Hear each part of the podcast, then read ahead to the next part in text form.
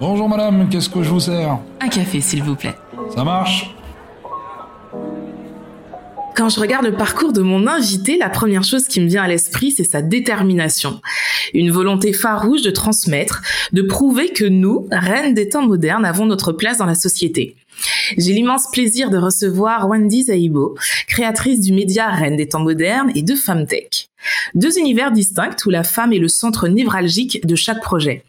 Pendant cette conversation, nous parlerons de la place de la femme, bien évidemment, de la représentation et également du digital.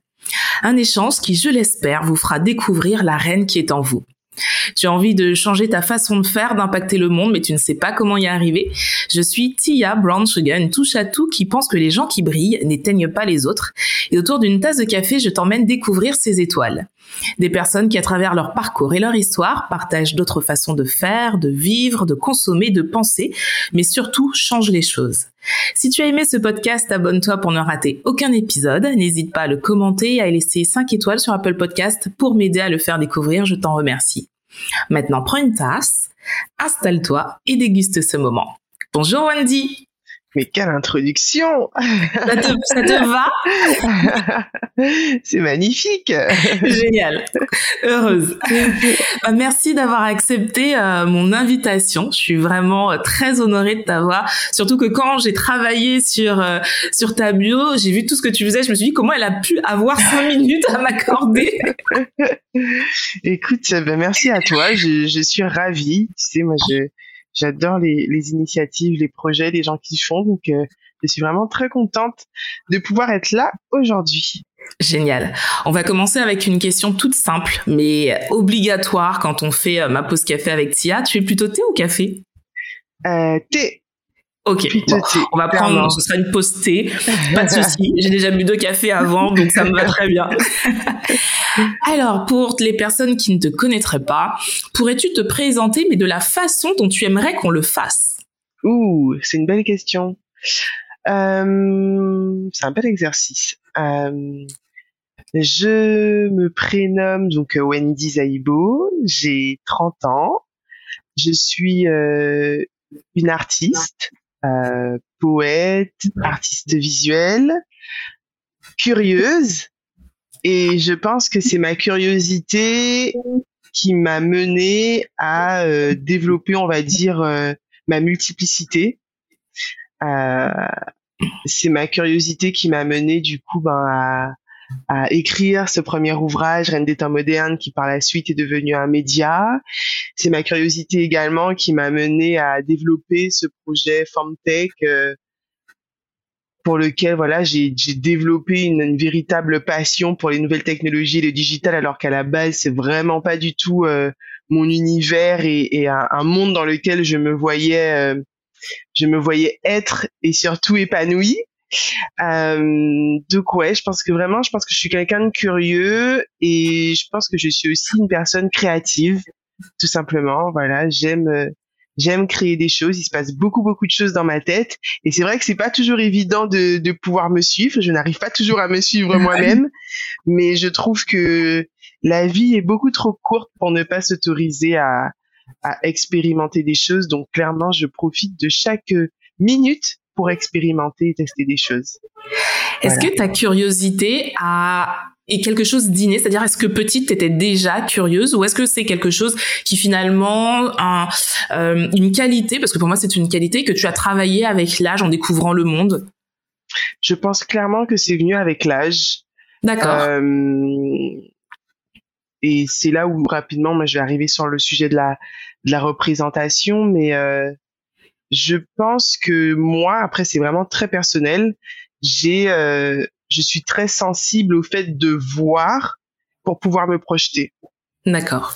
Et euh, alors quand je dis voir, c'est pas forcément avec les yeux, hein, mais c'est aussi dans mon imagination.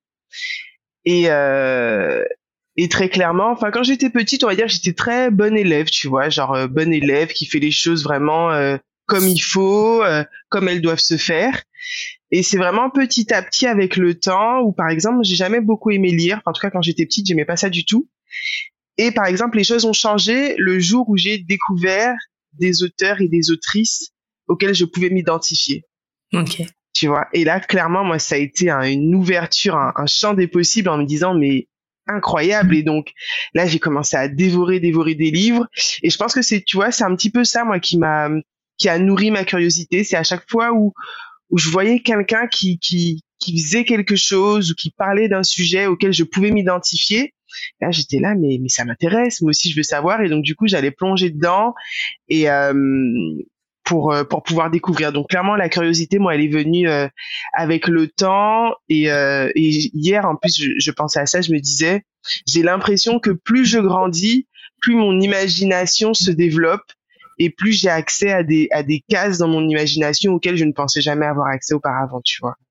Peut-être aussi parce que tu as grandi et que tes capacités aussi ben, ont grandi grâce un peu à cette imagination, mais aussi parce que ben, forcément l'enfant que tu étais est devenu une femme avec ben, une histoire incroyable. Donc forcément, ça alimente un peu cet imaginaire. Clairement, et puis je pense que les deux sont liés, tu sais, parce que on peut aussi souvent entendre des personnes dire euh, qu'en gros l'imagination c'est très lié à l'enfance mm-hmm. et, euh, et que quand on grandit, bon, on arrive, on rentre dans un comment dire une espèce de de routine, tu vois, qui fait que limite aussi tu as ce truc où on va te dire que plus tu vieillis, plus tu perds, on va dire certaines connaissances, tu vois, la mémoire, etc. Et en fait, moi, j'ai l'impression que c'est l'inverse. Alors bon, j'ai pas une bonne mémoire du tout, par contre, mais euh, je sais que je nourris le fait de rester connecté justement à mon enfant intérieur. Et donc, du coup, je pense que c'est ça aussi qui m'aide à, ben, à m'autoriser, tu vois, l'imaginaire toujours tout le temps et à venir le connecter à des à des à des centres d'intérêt que la femme que je suis aujourd'hui a, tu vois. Donc euh, est-ce que tu penses l'imaginaire est lié à l'émerveillement dans le sens où justement ce qui te motive à continuer à apprendre, à continuer à te nourrir de ce qui se passe autour de toi, ce sont des choses qui te plaisent, qui te parlent, euh, ou peut-être aussi l'inverse.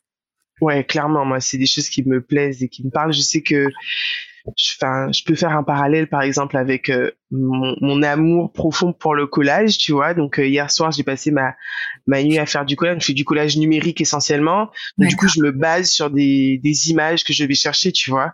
Et en fait, euh, je me suis dit que je voulais absolument essayer de prendre le temps de d'écrire sur ce que je ressens à chaque fois que je vois une nouvelle image, parce que c'est comme s'il y avait à chaque fois une case qui venait s'ouvrir dans mon cerveau, tu vois, en me disant mais ça connecté avec ça, en les mettant ensemble, ça peut créer quelque chose, tu vois. Donc, euh, je pense clairement que c'est le fait de pouvoir euh, m'identifier et aussi de s'autoriser en fait. Tu vois, pour moi, il y a ce truc dans l'imagination de s'autoriser à créer des connexions euh, qu'on ne penserait pas nécessairement logiques mais on, on, essaye, tu vois. Il y a ce truc de euh, je vais tester, je vais essayer des choses et, et on va voir ce que ça donne, tu vois. Je sais pas si c'est très clair ce que je dis, mais c'est très clair. Alors surtout pour moi qui qui vis à Berlin, ici il y a énormément de concepts fusion. Hmm. tu vois, on va prendre ça, on va prendre, on prend, je sais pas, euh, une idée avec une autre idée où à la base tu dis ça va pas vraiment ensemble ça et quelqu'un se dit vas-y j'essaye, je tente. Et c'est vrai qu'à Berlin, il y a énormément de fusions de concepts comme ça. Alors beaucoup dans la restauration, tu vois, à deux mhm. pas de chez moi, j'ai un resto fusion italien asiatique. Ah, c'est énorme. Il y en a un pas trop loin, c'est italien africain. Et alors c'est beaucoup dans la cuisine, et je me dis mais c'est génial en fait, c'est génial même dans les vêtements, des choses comme ça. Et donc je comprends totalement, je comprends totalement. Et c'est vrai que forcément moi ça me parle de ce de ce métissage d'idées, de concepts, de choses. Et ouais, euh, ouais non clairement clairement ça me parle. Et euh, tu grandis en Guadeloupe.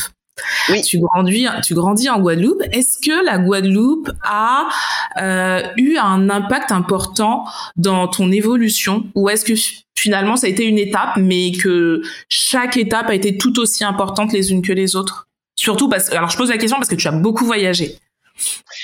Euh, non, je pense que mon, mon mon, mon, ouais, mon, espace-temps en Guadeloupe a été déterminant dans, dans la personne que je suis aujourd'hui parce que si je n'avais pas grandi en Guadeloupe et si on m'avait mis dans un autre espace, il y a beaucoup de questions que je ne me serais pas posées, il y a beaucoup de sujets sur les, auxquels je n'aurais pas été aussi sensible, tu vois. Et clairement, le fait d'avoir grandi en Guadeloupe, ça a été déterminant dans le sens où c'est venu aussi questionner cette notion d'identité chez moi, tu vois, parce que euh, parce que je suis née à Marseille, parce que mes parents sont originaire du continent, donc mon père de la Côte d'Ivoire, ma mère de la Centrafrique. Donc du coup, en soi, sur le papier, on va dire, euh, je, je, je n'étais pas considérée comme guadeloupéenne, tu vois. Mhm. Euh, mais que avec le temps et avec le temps que j'y ai passé et l'amour que je que je que j'ai pour euh, pour l'île, tu vois, je me sens aussi profondément guadeloupéenne aujourd'hui.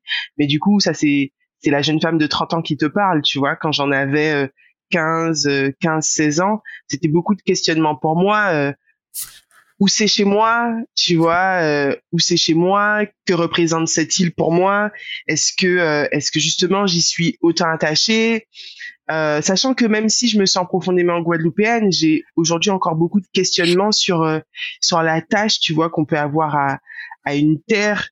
Je c'est un peu poétique, mais je me dis, euh, est-ce que tu vois, est-ce que les oiseaux sont attachés à un territoire? Tu vois, donc est-ce que les êtres humains, on se doit nécessairement d'être attaché à, à une terre, tu vois? Donc euh, bon, c'est un sujet qui qui qui est en pleine, euh, enfin je suis en pleine réflexion là-dessus. Mais clairement, oui, la Guadeloupe a compté parce que, bah, de par son histoire, de par les expériences que j'y ai vécues aussi, euh, ça m'a forgé. Ça fait la, la Wendy que je suis aujourd'hui, euh, avec euh, tous ces projets et puis même tout cet imaginaire également, tu vois. Cet imaginaire, euh, euh, pour moi, les, les Caraïbes, il y a, enfin, tout, tout, tous les endroits sur, sur Terre ont, ont, leur richesse. Forcément, bon, ben, le fait que j'ai grandi là-bas, j'ai une, une sensibilité particulière. Mais pour moi, clairement, la Guadeloupe, c'est une des îles les plus belles au monde, tu vois, où euh, sa diversité euh, sa diversité culturelle, sa diversité géographique. Tu vois, pour moi aussi, ça, c'est, quelque chose qui est complètement venu nourrir mon, ma manière de voir les choses, de, puis même mes réflexions, même militantes ou autres. Donc, euh, clairement, mon passage en Guadeloupe a été déterminant dans, dans la personne que je suis aujourd'hui. Alors j'aime bien ta réflexion sur euh, l'attachement à la terre. C'est vrai que pendant longtemps, moi j'avais aussi cette réflexion en me disant euh, si en fait c'est important. Et puis j'ai déménagé. J'ai déménagé deux fois. Et euh, une fois aux États-Unis et une fois en Allemagne. Alors deux endroits totalement euh, éloignés que ce soit dans la culture dans la mentalité de la Martinique puisque je viens de la Martinique. Et tu vois aujourd'hui euh, je me dis qu'à Berlin je suis chez moi.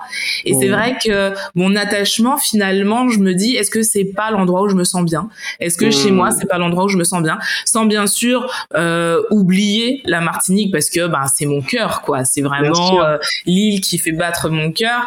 Mais euh, derrière je me dis euh, tout autant j'aime cette Martinique. Aujourd'hui je me vois pas y vivre Mmh. Ce qui est, tu sais, c'est je t'aime moi non plus et ouais. voilà. Aujourd'hui, je me vois pas y vivre et pourtant, par contre, même si je me vois pas y vivre, je serai la première à défendre bec et ongle mon île et pourtant à dire ouais, j'y vis pas, je viendrai pas tout de suite non plus, mmh. mais euh, je t'aime quand même. Tu vois, c'est c'est un attachement qui est qui peut paraître schizophrénique un peu, mais ouais, c'est c'est des questionnements qui sont intéressants, je trouve. Clairement et puis. Euh parce que moi je sais que ben là j'ai posé j'ai reposé mes valises sur Paris justement. Et euh, et ça a été un un grand grand questionnement parce que j'étais rentrée en Guadeloupe même si je faisais l'aller-retour entre la France et la Guadeloupe mais j'étais beaucoup plus souvent en Guadeloupe qu'à Paris. Euh, et puis tu vois pour moi au départ il y avait quelque chose de vraiment ben un peu de militant tu vois de je veux rentrer euh, je veux faire des choses là-bas et puis honnêtement, enfin, je sais que j'ai eu l'occasion de faire beaucoup de choses, donc j'en suis très contente. Mais euh, et j'en parle avec beaucoup de, de transparence et beaucoup d'honnêteté, tu vois. J'étais arrivée à un stade de de sacrifice beaucoup trop intense. D'accord. C'était un sacrifice beaucoup trop intense et où je commençais un peu à me perdre et je me suis dit non à un moment donné euh, ok tu aimes la Guadeloupe mais à quel prix? Tu vois. Ouais. Et et j'ai ressenti le besoin et je me suis dit non là c'est peut-être le bon moment de de partir. De toute façon, partir c'est jamais définitif. Hein, ça ne veut pas dire que je vais pas y retourner. Mais en tout cas là, pour mon équilibre psychologique, euh, émotionnel, financier aussi, parce que c'est c'est clairement la raison numéro un, tu vois, qui ouais. m'a fait euh, qui m'a fait euh, repartir sur Paris. Je me suis dit non là pour le moment j'ai besoin de m'éloigner un petit peu et de et de m'autoriser, tu vois, à, à, à, à vivre quoi. Donc c'est un autre sacrifice évidemment d'être sur Paris, mais euh, comme je disais à une amie, euh, lorsque c'est un sacrifice voulu, tu le vis différemment que lorsque c'est un sacrifice subi, tu vois. Et clairement le fait de d'être en Guadeloupe là, ça devenait un sacrifice subi et et c'est pas du tout ce que ce que je voulais pour moi-même quoi. Et puis je pense que de toute façon, la distance n'empêche pas d'aimer. Donc même si t'es es loin, ça t'empêche pas de l'avoir dans ton cœur et te dire, comme tu dis, hein, très bien, euh, j'y retournerai et euh, voilà quoi. Bien sûr.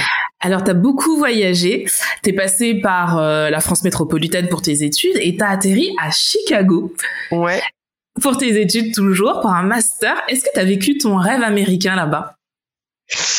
Ouf. Est-ce que j'ai vécu mon rêve américain? Euh quand j'étais petite, je rêvais des États-Unis. Vraiment, c'était euh, plus tard, je vais vivre aux États-Unis. J'y suis allée très tôt. Enfin, déjà avec mes parents, on y avait été euh, très jeune. Ensuite, moi, j'y suis repartie quand j'avais à peu près 14 ans pour un séjour linguistique où je suis tombée amoureuse d'une d'une famille d'accueil que que j'ai eu là-bas à Boston euh, et chez qui du coup je suis retournée après les années suivantes seule et vraiment, pour moi, c'était euh, tout pour les États-Unis. Tu vois, on parlait de représentation au début. Ben, quand tu grandis en Guadeloupe, euh, t'as la chance d'avoir euh, des chaînes comme BT. Exactement, je me rappelle. donc du coup, euh, donc voilà, tu, tu, peux vraiment te projeter toutes les séries américaines, etc. Donc il y avait vraiment ce fantasme de de l'Amérique. du coup, je fais des séjours linguistiques. Je pars en stage d'abord avant d'aller avant d'aller sur Chicago, j'ai fait deux stages à Los Angeles. Donc clairement euh, incroyable, tu vois, pour moi, euh, parce que Los Angeles c'est vraiment le, le monde des, des, des, extrêmes, quoi. Tu tu vis des choses assez incroyables, tu vois, surtout quand tu viens de France, c'est un peu, c'est pas le même fonctionnement du tout. Donc là toujours, je me dis, euh, je rêve de ça, je rêve de ça, mais en même temps, quand je commence à faire ces premiers séjours, je commence petit à petit à désenchanter parce que euh, je me rappelle, premier stage que je fais, c'est euh, euh, il y avait eu le décès d'un jeune noir américain. Et du coup, c'était l'époque où il y avait les manifestations, il y avait des manifestations, etc. Euh, je me rappelle d'une fois, j'étais avec un ami en voiture, du coup qui était de qui était de là-bas. Pareil, on se fait arrêter par la police et je je vois sa réaction, tu sais, et qui pour moi était hors, euh, enfin démesurée. Qui j'avais l'impression qu'elle était démesurée, tu vois. Mais c'est juste parce que je ne me rendais pas compte à quel point c'est différent en fait. Et du coup, là, je me dis, il y a, y a, quand même quelque chose, tu vois. Et puis finalement, j'atterris à Chicago, et Chicago aussi, c'est une belle claque parce que, euh, parce que Chicago, t'as un nord et t'as un sud. Ouais. Et tu vois, on te dit clairement, enfin, je me rappelle quand on faisait nos, enfin, on faisait nos études, on nous disait, il y avait une, un arrêt de métro qu'il fallait pas dépasser. Ok.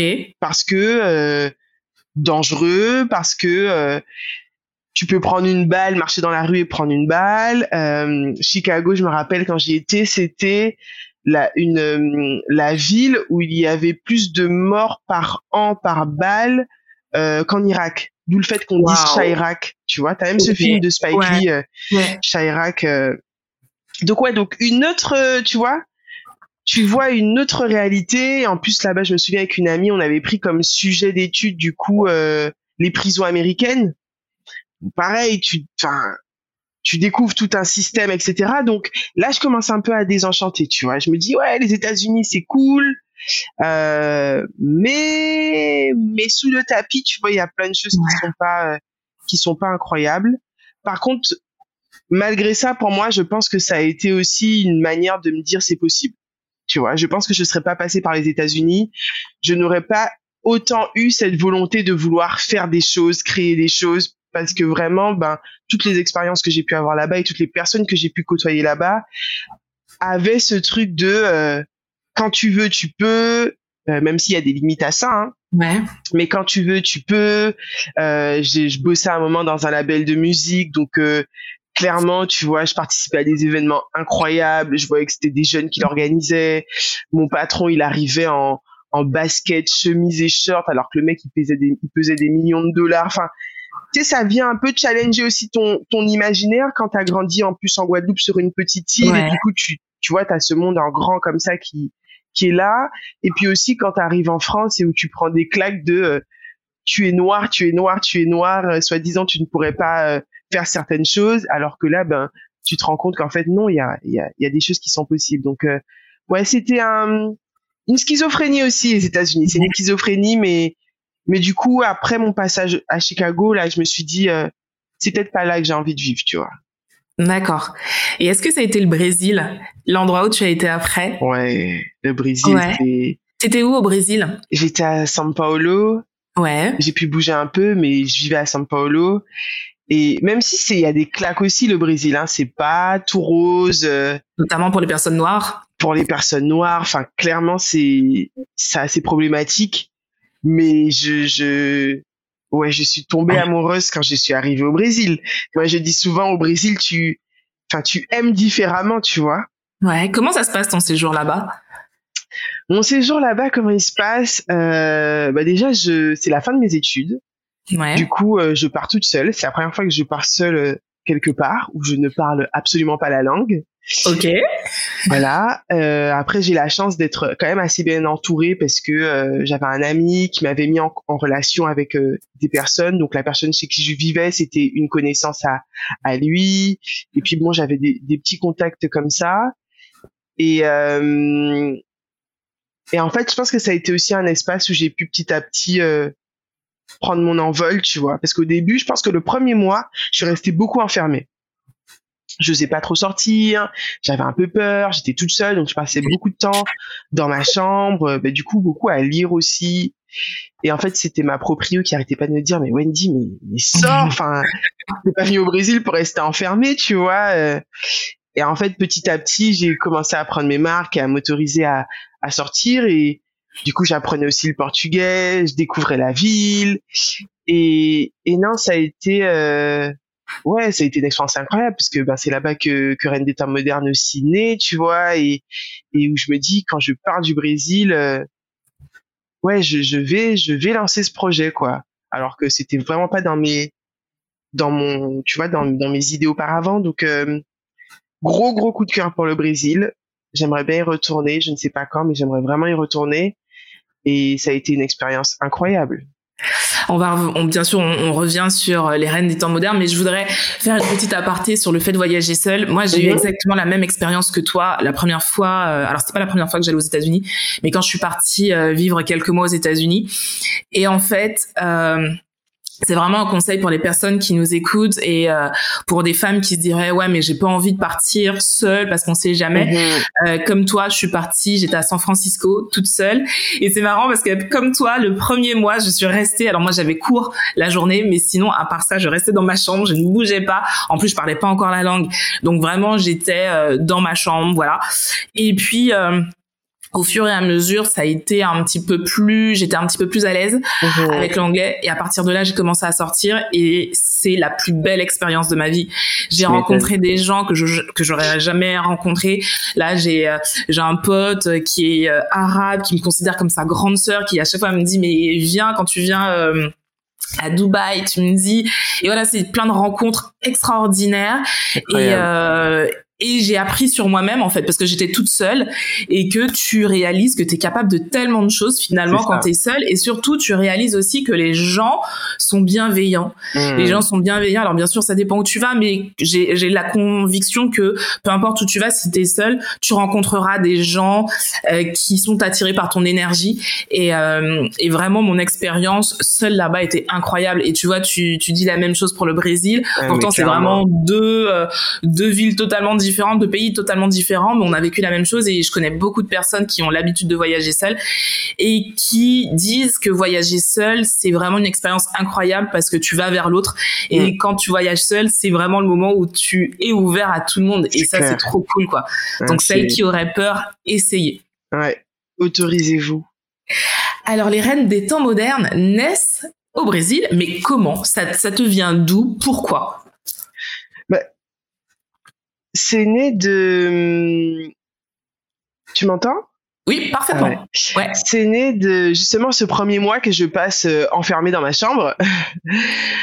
où je je je enfin je passe mon temps sur internet internet internet et puis je commence à lire des histoires et et je découvre tu vois une histoire d'une d'une héroïne d'une héroïne euh, africaine que je ne connaissais absolument pas. Et là, ça fait tilt dans ma tête. Et là, je me dis, ben, c'est bizarre parce que je me rends compte que je ne savais pas qu'il existait, euh, tu vois, qu'il avait existé des des euh, des femmes guerrières, reines, princesses, amazones. Enfin bref, je découvre une partie de l'histoire dont j'avais été complètement coupée, tu vois.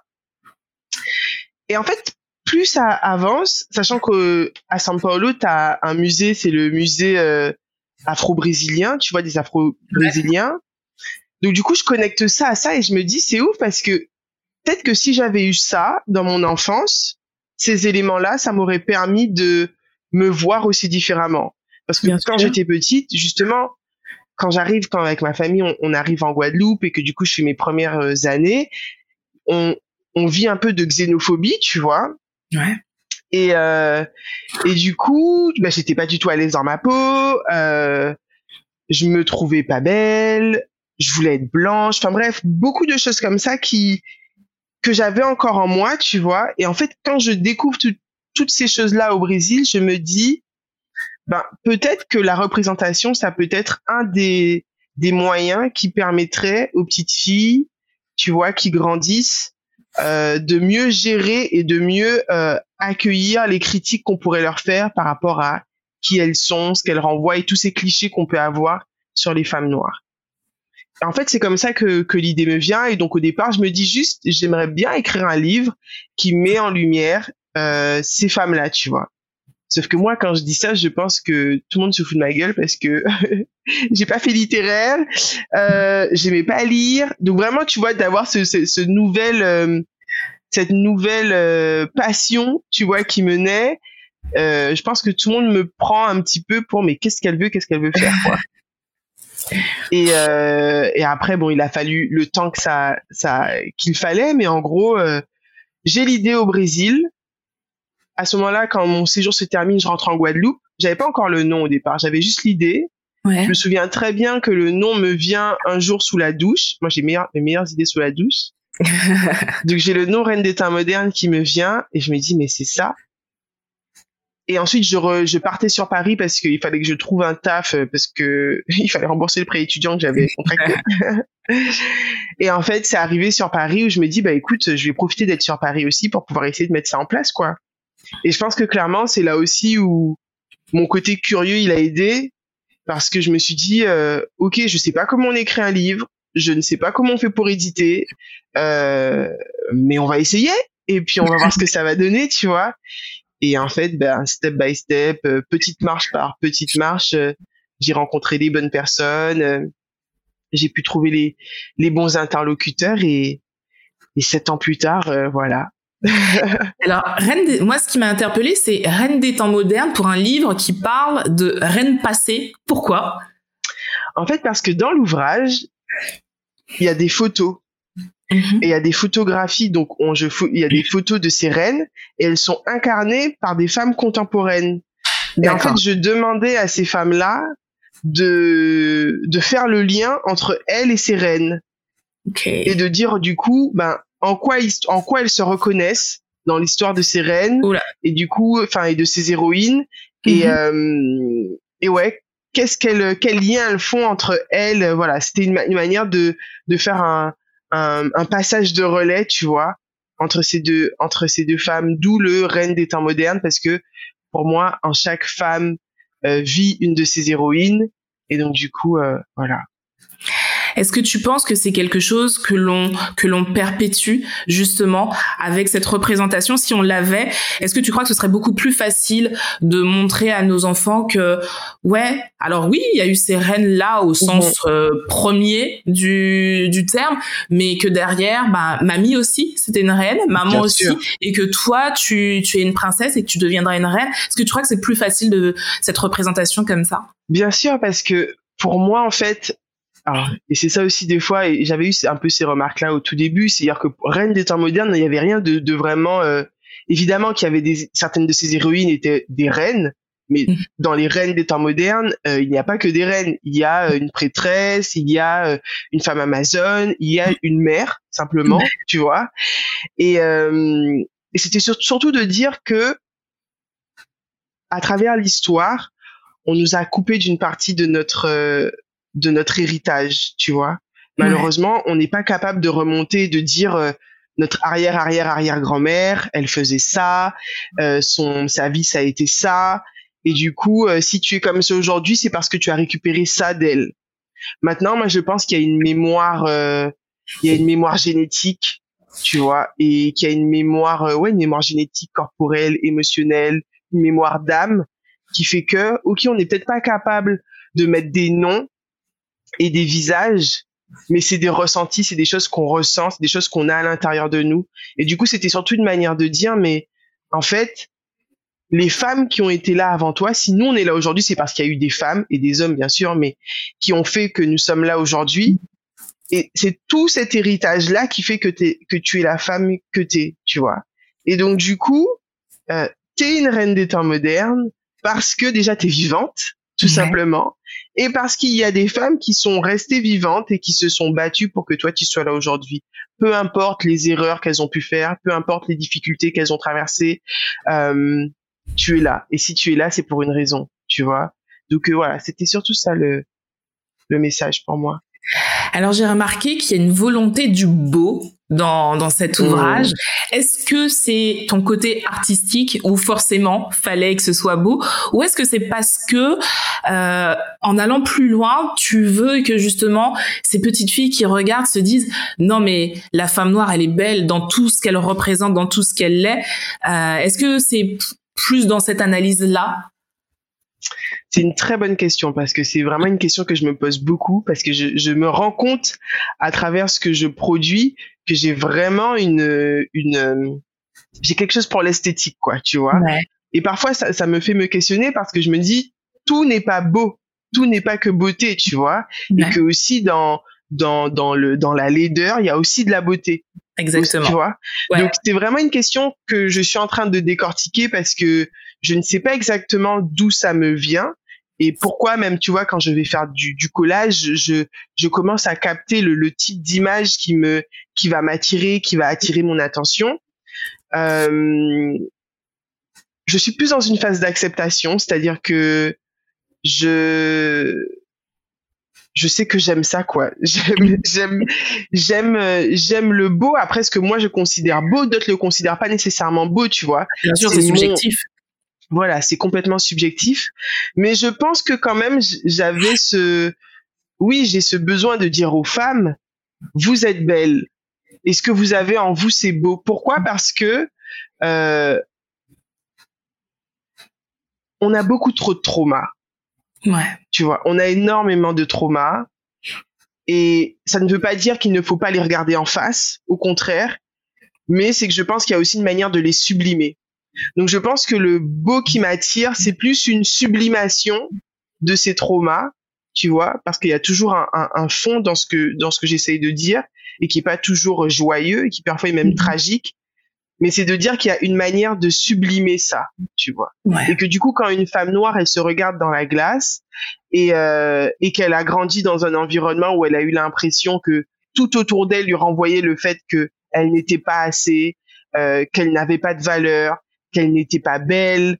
Mm. Euh, c'est de dire en fait non. Déjà, tu es assez parce que tu es vivante. Et mm-hmm. ensuite, toutes ces choses négatives qu'on te renvoie, elles peuvent être sublimées en quelque chose de de beau, tu vois. Voilà. C'est ma première euh, c'est ma première explication, mais comme je te disais, c'est vraiment un sujet que sur lequel je suis encore en train de en train de réfléchir. Alors moi, euh, j'ai, euh, je dis souvent que tout est une question de perspective. Mm-hmm. Et, euh, et tu vois, dans ce que tu dis, justement, dans tout ce qu'il y a, il y a quelque, une partie de beau. Je me dis que je te rejoins en fait totalement parce que je me dis clairement, oui, il y a, y a des choses qui vont faire mal, il y a des choses qui sont pas forcément jolies au sens premier du terme, mais que la perspective qu'on décidera d'y apporter, euh, de, ben, le regard qu'on décidera de poser dessus, ben dirigera notre façon de penser.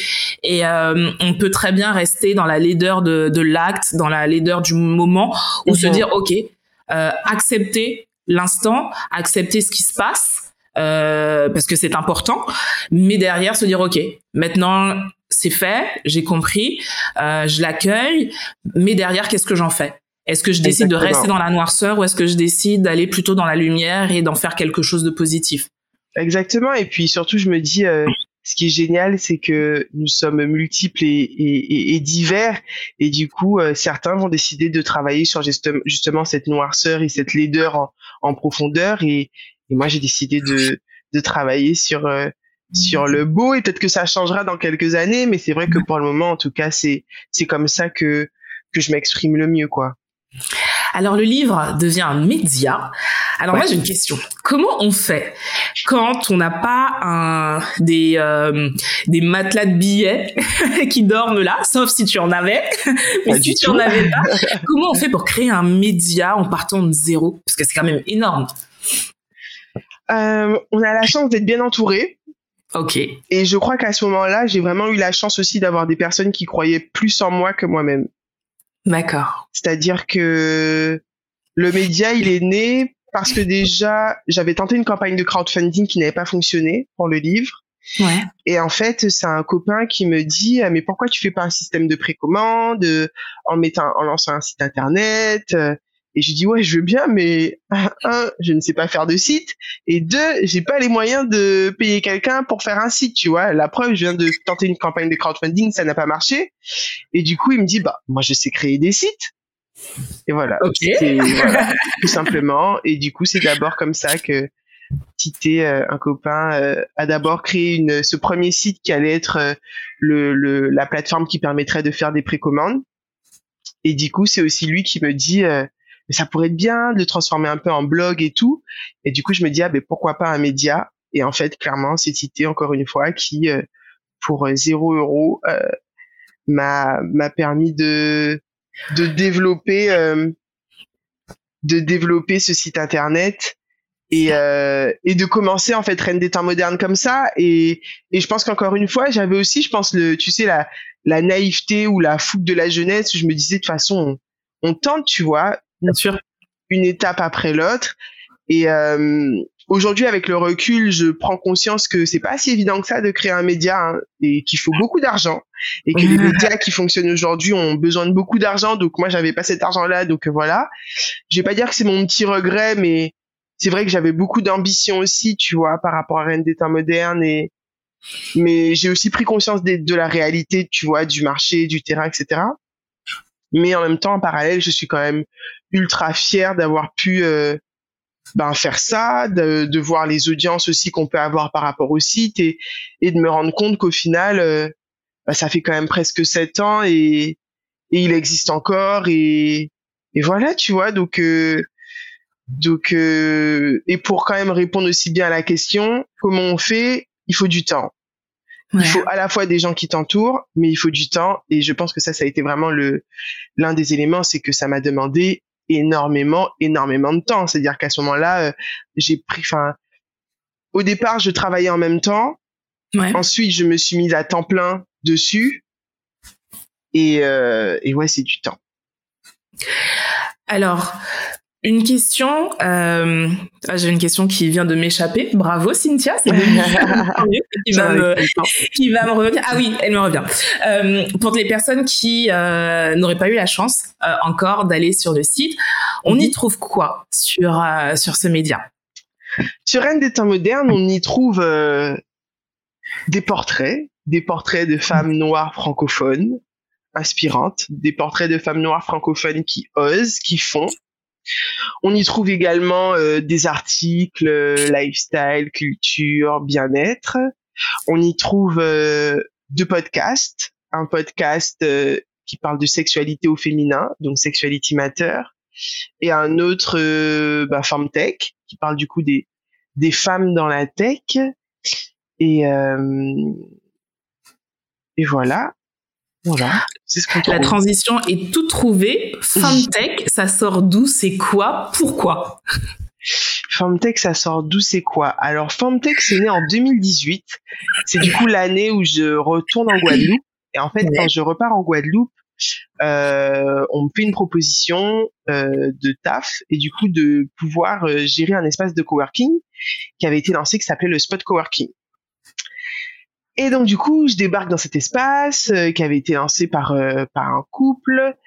Et et du coup la volonté de cet espace c'était de valoriser notamment le numérique, les nouvelles technologies, l'entrepreneuriat. Donc moi j'arrive un peu là, donc euh, c'est cool parce que du coup euh, c'est une expérience euh, qui me permet moi déjà de pouvoir être au contact d'entrepreneurs, de d'être dans un projet qui fait sens en Guadeloupe, donc génial, tu vois. Et puis du coup, il y avait on organisait beaucoup d'événements autour de la tech, autour du numérique. Et donc moi, bah, dans mon un peu dans mon truc de veille, il y avait une nana que je que je suivais et qui m'inspirait beaucoup, qui s'appelle Morgane Debonne, qui est la fondatrice d'un média Blavity, c'était un média que je regardais beaucoup euh, justement quand je créais euh, Reine d'État moderne, donc aux États-Unis, qui vit à Los Angeles. Et donc elle avait lancé ce média Blavity, et en parallèle, elle avait aussi lancé cet événement euh, qui s'appelle Afrotech, et qui du coup a pour volonté de mettre en lumière justement les entrepreneurs noirs et les entreprises afro dans la tech. Donc là, je me dis, waouh, incroyable. Donc, je commence à faire des recherches là-dessus. Et puis, je vois aussi qu'elle fait un partenariat avec Google. Elle lance un projet qui s'appelle Women of Color et qui avait pour volonté, en fait, de euh, créer du contenu pour créer de la représentation pour les femmes noires dans la tech. Donc, ils avaient, ils avaient fait toute une campagne photo. Elles avaient mis ces, photos à disposition sur le web gratuitement, justement pour bah, proposer une représentation des femmes noires dans la tech. Et du coup, là, je me dis, mais incroyable. Et donc moi qui suis dans cette dynamique déjà de reine des temps modernes où je mets en lumière des femmes noires francophones, je me dis mais pareil, les femmes noires francophones dans la tech, elles sont où, tu vois, on les voit où, comment on fait pour y avoir accès? Et puis en parallèle, moi je travaille dans cet espace de coworking, donc je suis au quotidien avec des entrepreneurs. Euh, tu vois, notamment dans la tech. Moi, petit à petit, je me rends compte, bah, de par ce que je fais avec Reine des temps modernes, bah, j'y touche aussi, tu vois, par rapport au, au digital, euh, etc. Donc là, je me dis non, il faut faire un truc. Et en plus, comme je suis dans les Caraïbes, je me dis ah, j'ai pas envie de juste avoir un woman, euh, woman of tech ou, woman in tech. Et je me dis non, j'ai envie d'un truc qui sonne un peu, euh, tu vois, créole. en mode créole quoi, d'où le farm tech. C'est trop bien, j'adore, j'adore parce que moi la première fois que j'ai entendu ça, je me suis dit, alors c'est marrant parce que le fond m'a percuté tout de suite, peut-être parce que je viens de la Martinique, ouais. et je me suis dit c'est cool mais c'est quoi? Mais d'emblée je me suis dit ouais, le nom il claque, mais vraiment.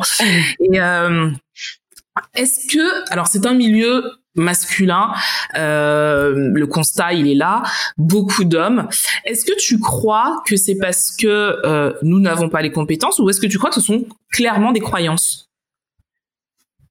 Alors, il y a plusieurs choses. Alors, on n'a pas les compétences, évidemment, mais c'est de côté direct. C'est pas du tout ça. euh, il y a plusieurs éléments qui rentrent en compte. Il y a un, déjà, les cursus que l'on choisit euh, et les cursus vers lesquels on oriente les femmes dès l'enfance, tu vois. Souvent, tout ce qui va être un peu scientifique, et tu vas le voir dans les chiffres du nombre de femmes dans les écoles d'ingénieurs, dans euh, les dans les cursus informatiques, il y a très peu de femmes. Donc déjà, il y a un travail à faire dans comment on oriente les jeunes filles, tu vois, par rapport à leur à leur cursus et à leur parcours scolaire. Il y a le côté technique aussi qui est comme qui est souvent vu comme étant masculin. Donc on va souvent dire les gars techniques et puis les nanas, euh, tu vois, la com, le marketing, toutes ces choses là. Donc il y a le cursus scolaire. Il y a évidemment aussi les croyances familiales parce que du coup évidemment il y a l'école, mais il y a aussi euh, ce que les parents pensent que leurs enfants vont pouvoir faire, tu vois. Donc si déjà on est dans des croyances limitantes au niveau des parents, ben ça n'aide pas non plus pour accompagner les enfants dans les parcours qui vont aller, qui vont aller, euh, qui vont choisir. Euh, il y a aussi du coup toute la confiance aussi qu'on développe en tant que jeune femme quand on grandit, quand on passe par l'école, qui pour moi est un est un milieu rude, tu vois, et qui n'est pas évident. Donc c'est vraiment tous ces éléments là qui mis bout à bout font que aujourd'hui, euh, enfin dans la tech il y a pas beaucoup de femmes, mais il y a tellement de secteurs qui sont comme ça, tu vois. Genre moi si je m'écoutais, je ferais un, un form tech, euh, je ferais un, je sais pas, mais tous les domaines, je rajouterais un form devant, tu vois, parce que justement euh, il, il, manque, tu vois, enfin il y a des choses qu'on ne s'autorise pas ou il y a des choses pour lesquelles on n'a pas de place ou on ne veut pas nous donner de place, enfin bref. Donc euh, c'est pour ça aussi que c'est très complexe en fait de venir résoudre ce problème parce que c'est les, les, la problématique au départ, l'origine est multiple quoi. Mais après, du coup, il y a aussi plusieurs manières de pouvoir essayer d'apporter sa pierre à l'édifice. Euh, moi, j'étais déjà sur le sujet de la représentation. Et mais plus que de la représentation pour moi aujourd'hui, c'est aussi de la formation, tu vois. Du coup, aujourd'hui, avec les pour moi avec les workshops FormTech, c'est aussi ben former, c'est-à-dire que quand tu viens, on n'est pas là qu'à te montrer des femmes noires qui réussissent dans la tech, mais euh, je te propose aussi de venir ben apprendre des choses, te former sur des sujets et pourquoi pas tenter. Dernièrement, j'ai eu euh, deux trois femmes, tu vois, qui me disaient que voilà, elles se sont lancées, qu'elles se forment au développement ou à d'autres sujets. Pour moi, c'est elle est là toute la réussite, tu vois, c'est te dire ok, c'est aussi pour nous quoi. Ouais. Et tu vois, c'est pardon, moi, je suis, mais vraiment l'exemple type euh, de la femme dont tu parlais avec les croyances limitantes. Pourtant, je bosse euh, sur le web, j'ai, deux blogs, je fais des vidéos, tout ça. Et euh, pendant très longtemps, euh, je disais à mon mari qui gérait tout ce qui était montage vidéo, qui gérait aussi, même au début, euh, mettre mes articles sur le blog. Et je me mhm. disais non, mais je suis nulle en informatique et c'est pas pour moi parce que mhm. dans mon subconscient, non, c'est de toute façon, tu seras toujours plus fort que moi, tu vois. Et jusqu'à honnêtement je crois, jusqu'à euh, il y a deux ans. Euh, je m'interdisais plein de choses parce que je me disais non, tout simplement, je suis pas bonne dedans. Mhm. Sans essayer d'aller plus loin, c'était vraiment cette pensée limitante de je ne suis pas bonne dedans. Et j'ai remarqué, en fait, je me suis euh, lancé un défi de faire pendant un mois des vidéos. Et là, mon mari m'a dit, alors t'es bien mignonne, par contre, moi, je te ferai pas un montage par jour. c'est un montage, une vidéo par jour pendant un mois. Et donc là, je me retrouve confrontée à moi-même en me disant, OK, maintenant tu fais quoi? C'est bien beau, mais maintenant tu fais quoi? Et j'ai réalisé en faisant euh, ce, ce, challenge d'une vidéo par euh, par jour que finalement j'aimais ça. Alors je suis nulle, je, je considère que je suis nulle par, en fait, par rapport à ce que je voudrais faire, mhm. tu vois. Par rapport à ce que je voudrais faire, je, je me trouve très très nulle. Mais à côté de ça, j'ai quand même kiffé l'expérience. J'ai kiffé l'expérience et aujourd'hui je fais mon, mes montages seul donc j'ai clairement pas le niveau de mon mari, mais en tout cas, ça a ouvert une porte où je me dis putain, je suis capable. Je suis capable de le faire. Mais et, euh, et vraiment, s'il y a des femmes qui nous écoutent et qui sont vraiment comme moi en se disant non mais euh, tout ce qui est digital, informatique, tout ça, euh, c'est trop compliqué, j'y arrive pas. En fait, faut vraiment faire le premier pas. C'est ça. Le premier pas et c'est pas facile. Hein. Il y a des il y a des langages, il y a des trucs où je me dis mais putain je comprends rien, je je comprends pas. Mais une fois qu'on a réussi à passer ça et qu'on réussit justement ce truc qu'on pensait ne pas pouvoir réussir, ben finalement on se dit ah putain j'ai réussi ça, donc je peux peut-être réussir autre chose et on développe des compétences comme ça. Donc vraiment tentez si ça vous intéresse, même de loin, essayez quoi. Clairement parce que moi je sais que c'est vraiment ce que j'adore avec l'internet et avec le web et ces nouvelles technologies c'est que ça vient euh, alimenter cette espèce de moteur de vouloir faire, tu vois. Mm. Parce qu'en fait, tu as une problématique, tu arrives, tu sais pas faire quelque chose, et en fait, tu as Google. Ouais. et puis du coup, bah, tu poses la question à Google, et puis du coup, Google te sort une tonne d'informations, et petit à petit tu cherches. Et au départ tu vas arriver à faire qu'une chose et après une deuxième chose et une troisième chose. Et puis la joie que tu ressens quand tu as réussi à faire la première chose ça va te booster à vouloir faire la deuxième. Et en fait je crois que moi c'est c'est ce que je je, je surkiffe tu vois avec euh, avec justement ces nouvelles technologies. C'est le fait de se dire mais c'est accessible à tout le monde. Ouais. Et que n'importe qui peut demain bah, a un projet, a une idée, a une envie, peut, bah, tu vois, avec une une toute première étape, bah, poser une action et se sentir tellement fier bah, qu'elle voudra en poser une seconde, une troisième. Si tu n'y arrives pas, tu peux poser des questions à des personnes, tu vois, qui l'ont déjà fait. Et moi, je sais que c'est aussi un des conseils que je donne tout le temps.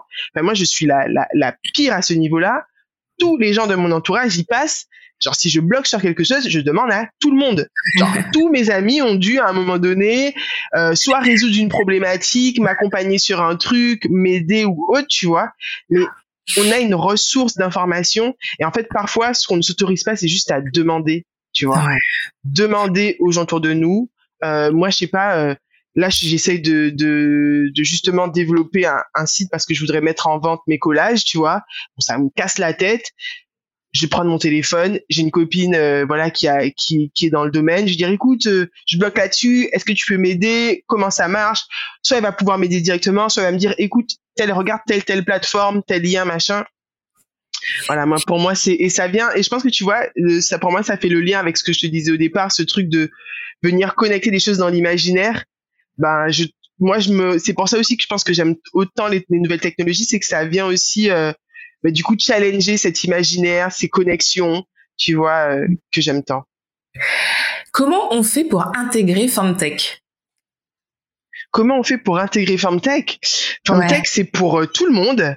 Ben, il y a deux, il y a, alors il y a, y a, trois manières, on va dire. Il y a soit via les webinaires, donc il y a des événements gratuits qu'on organise, euh, donc qui sont ouverts à tout le monde et du coup c'est en ligne et, et généralement, en plus, on a des personnes euh, connectées à travers euh, toute la planète. Donc ça, c'est génial. Ensuite, il y a les workshops qui, eux, sont payants, mais pareil, c'est aussi en ligne. La différence entre le workshop et le webinaire, c'est que le webinaire, on va plus être dans une espèce de conférence, alors que le workshop, on va être dans un atelier sur une thématique précise, où quand on sort de l'atelier, on est capable de faire euh, ben, le pourquoi on est venu, tout simplement. Et, euh, et ensuite, il y a aussi la possibilité d'écouter du contenu. Donc, on a bah, du coup le podcast. Pour le moment, il y a deux épisodes. Si je trouve la motivation, il y aura les autres. Mais euh, du coup, qui permettent déjà de, de, de, pouvoir écouter deux épisodes. Un épisode sur l'intelligence artificielle et un autre sur euh, tout ce qui est euh, CRM. Et, et voilà. Et après, on est sur les réseaux sociaux aussi. sur Instagram, il y a une page FormTech que j'ai créée il y a pas longtemps, mais sur lesquelles on peut aussi découvrir du contenu. Il y a aussi un prolongement à FormTech qui est le campus digital. Ouais. Est-ce que tu peux nous en parler? Alors, le campus digital, c'est un centre de formation spécialisé dans les métiers du numérique qui a été lancé donc en 2019. Enfin, le projet existe depuis 2018 parce qu'à la base, c'est un projet initié par euh, Mathieu Party. Euh, moi, ensuite, j'ai rejoint le projet parce qu'après, on a recréé une autre société ensemble avec un autre un autre actionnaire euh, et qui du coup avait pour volonté de, de bah, justement proposer des formations euh, certifiantes aux personnes qui veulent aller plus loin dans le numérique. Mais euh, voilà, c'est un projet qui existe toujours. Moi aujourd'hui, je ne fais plus partie du campus digital. D'accord. J'ai décidé de me concentrer sur euh, sur autre chose. Mais mais clairement, c'est un projet que je continue de soutenir parce que bah, c'est dans la prolongation et c'est pour ça aussi qu'on l'avait créé à l'origine. C'était de bah, de ne pas rester que dans la représentation et d'aller aussi dans cette partie formation et de pouvoir accompagner les hommes et les femmes euh, des Antilles-Guyane qui souhaiteraient justement se former à ces métiers du numérique. C'est quoi la différence entre le campus et FormTech? C'est euh, où est-ce qu'on décide d'aller? Si là on a les deux, on se dit on va où? Dans, On choisit quoi? Alors, le campus digital, on est vraiment sur un centre de formation. Donc, du coup, c'est des formations certifiantes. Donc, on va être sur des formations longues, tu vois. Donc euh, c'est des formations de au moins 72 au moins 70 heures. On va vraiment se former sur des métiers. Donc euh, community manager, chef de projet digital, développeur. FormTech, on est sur des workshops. Donc c'est des choses en format très court, c'est trois heures d'atelier une fois par enfin sur euh, sur une journée, tu vois, on va venir se former sur une thématique, un sujet, tu vois. Voilà, c'est la c'est la grande différence. D'accord. Là, on arrive à bientôt une heure. C'est passionnant et j'avoue que t'entendre parler euh, digital, ça me donne envie d'aller euh, jeter euh, un coup d'œil un petit peu plus approfondi parce que je me revois, tu vois, il y a, il y a peut-être un an et demi à demander à un ami, ouais, je voudrais créer une application.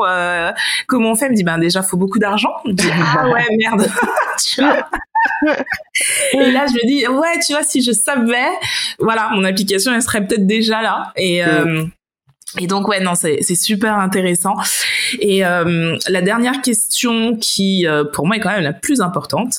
Si on devait retenir qu'une chose de toi ou de ton expérience ou un message que tu as envie de faire passer quel serait-il? Ça c'est une question difficile ça. Ouais c'est pour ça que c'est la dernière. Si on devait retenir qu'une chose de moi ou un message que tu veux faire passer ou quelque chose d'important, comme tu veux. C'est ton moment. Ok. Alors, je dirais Ah, c'est difficile. Hein. Tout le monde bug sur cette question, je sais. Mm. non, elle est difficile et puis elle, pour moi, elle a un côté un peu émouvante aussi, tu vois. Euh... Je peux dire deux choses. Bien sûr, c'est ton émission. La première chose, je dirais, j'aimerais que les qu'on retienne de moi, c'est que je me suis autorisée à vivre la vie que je souhaitais. Ça, c'est quelque chose que je que je nourris depuis que je suis toute petite. C'est que je me suis toujours dit, quel que soit le moment où je fermerai les yeux, de manière définitive, il faut pas que j'ai de regrets. Ouais. C'est-à-dire que même si je dois mourir demain, là, demain, ah bah, que je me dise, euh, c'est exactement comme ça que je voyais ma vie. Et pour le moment, je suis plutôt fier de moi parce que je n'ai pas de regrets. Ça, c'est la première chose. La deuxième chose que je voudrais qu'on retienne, et du coup, ça s'adresse aux femmes, plus particulièrement, c'est que la vie est courte. La vie est très courte. Et autorisez-vous. Autorisez-vous. Dérangez. Dérangez là où il faut déranger. Autorisez-vous la multiplicité. Parce que tu vois, enfin, moi je sais que voilà, c'est comme ça que je me définis, mais je considère qu'on est toutes multiples. Bien sûr. C'est juste qu'on ne s'autorise pas nécessairement à, à, à l'être et à, à le nourrir. Et du coup, je dirais, autorisez-vous. Comment dire ça? Attends, comment je peux bien dire ça? Autorisez-vous à dérouter les gens. Ok. Tu vois?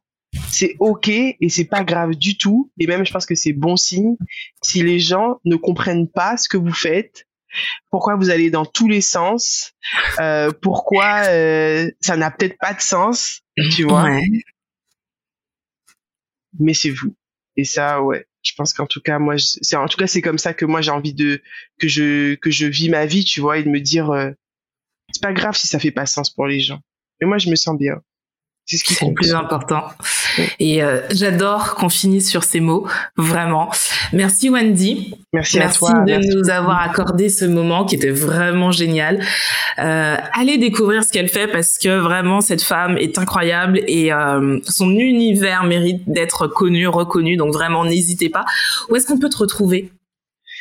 Euh, De manière perso, du coup, ben, sur Instagram, euh, j'ai une page Wendy Zaibo je suis sur les réseaux, je suis sur LinkedIn, euh, sur Facebook, euh, voilà. Ensuite, euh, Reine des temps modernes, on peut le retrouver pareil sur Insta. Il y a une page Reine des temps modernes. Du coup, il y a le site reine des temps modernes.com. D'ailleurs, il y a une interview qui sort tout à l'heure. il y a le site. Il y a quoi d'autre? Sur SoundCloud, les podcasts. on est un peu sur tous les réseaux, YouTube, etc. Il y a FemTech également sur Insta, sachant qu'on a aussi newsletter, FormTech, on envoie euh, voilà du contenu tech euh, de manière euh, un peu régulière. Et puis après, j'ai ma page aussi d'artiste qui s'appelle Ma Poésie. On peut retrouver quelques-uns de mes collages et aussi quelques-uns de de mes poèmes. et voilà. Génial. Merci beaucoup. Merci à vous qui, euh, qui êtes de plus en plus nombreux. Vraiment, je suis trop contente. Euh, voilà, la, la communauté augmente autour de ce podcast et c'est vraiment génial. Donc, comme d'habitude, hein, retrouvez... Euh, votre épisode sur par toutes les plateformes de podcast et aussi sur YouTube. Prenez soin de vous, c'est très très important. Prenez soin de vous, prenez soin des gens que vous aimez et je vous dis à la semaine prochaine.